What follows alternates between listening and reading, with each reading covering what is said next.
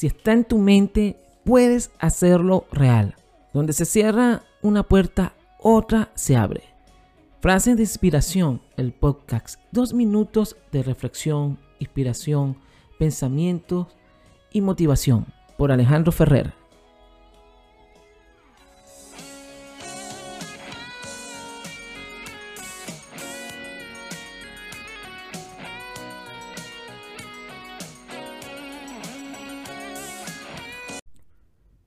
10 claves para aumentar y desarrollar tu inteligencia emocional. 1. Date tiempo para reflexionar sobre lo que sientes e intenta averiguar siempre cuáles son las causas de esas emociones. Número 2. No niegues tus sentimientos, acéptalos. Recuerda que sentir rabia o ira es humano. Lo que verdaderamente cuenta es cómo expresas esa emoción sin hacerle daño a los que te rodean. Número 3. Determina cuáles son tus potencialidades y límites. Así fomentarás la autoconfianza y el autoconocimiento. Número 4. Los cambios son una parte intrínseca de la vida. Acéptalos y aprende a adaptarte a ello. Míralos como una oportunidad para crecer. Número 5.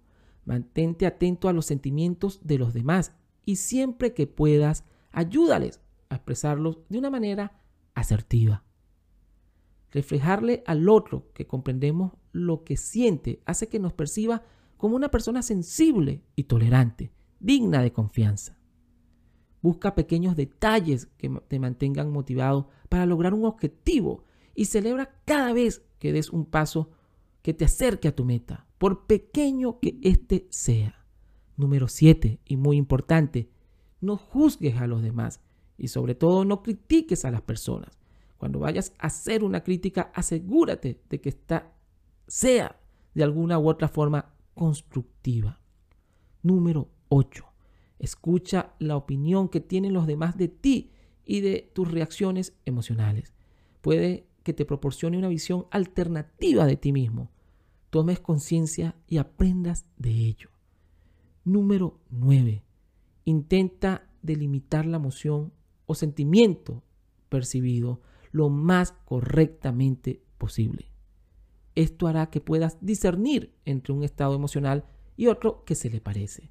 Así actuarás de forma más acorde con lo sentido. Y número 10, y muy importante, aumenta tu diccionario emocional. Recoge tus emociones o sentimientos en una libreta o diario. De esta manera ampliarás tu vocabulario emocional y podrás identificarlos más fácilmente en el futuro. Escuchaste Frases de Inspiración, el podcast con Alejandro Ferrer. Te invito a que te suscribas y compartas los episodios de Frases de Inspiración, el podcast.